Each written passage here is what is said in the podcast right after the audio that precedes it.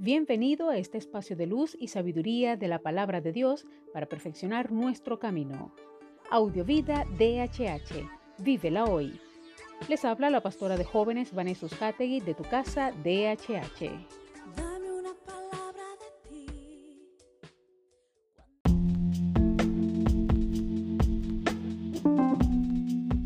El mensaje de hoy se titula Reconciliación.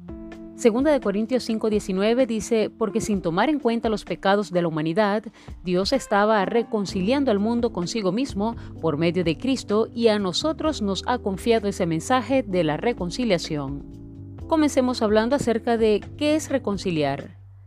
Significa hacer que restablezcan su amistad dos personas.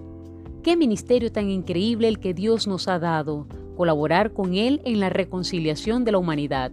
Para ello, no tiene en cuenta a los pecados de la humanidad, incluidos los míos. Pasa por alto las ofensas que hemos cometido y que continuamos cometiendo porque desea, motivado por su amor, poder restaurar su relación con nosotros y restaurarnos como seres humanos. Pero me pregunto, ¿cuán bien llevo a cabo ese ministerio? ¿Tengo la misma actitud hacia las personas que tiene Dios? ¿Me acerco con la buena noticia que la amistad con el Señor es posible o bien con la actitud de juicio y condena por la mala vida del pecador?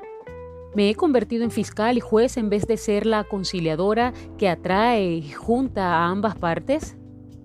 ¿Pongo condiciones que ni siquiera Dios está poniendo para reconciliarse con la humanidad? En algún momento leí esta frase, ante el problema, aporta o apártate. En el Ministerio de la Reconciliación, te digo lo mismo, aporta o apártate. Ahora pregunto, ¿Qué deberías hacer? Reflexionemos en esto y oremos. Señor, gracias porque este mensaje es retador, es verdad y sobre todo está impregnado del poder de tu palabra, de tu espíritu y de tu amor.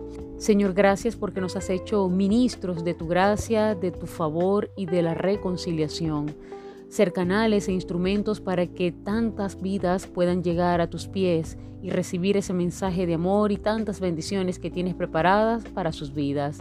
Ayúdanos, Señor, a ser esos canales de reconciliación, de amor, que seamos pacificadores antes que juzgadores. Ayúdanos, Padre, a cumplir con tu propósito, con tu verdad y amor. Amén.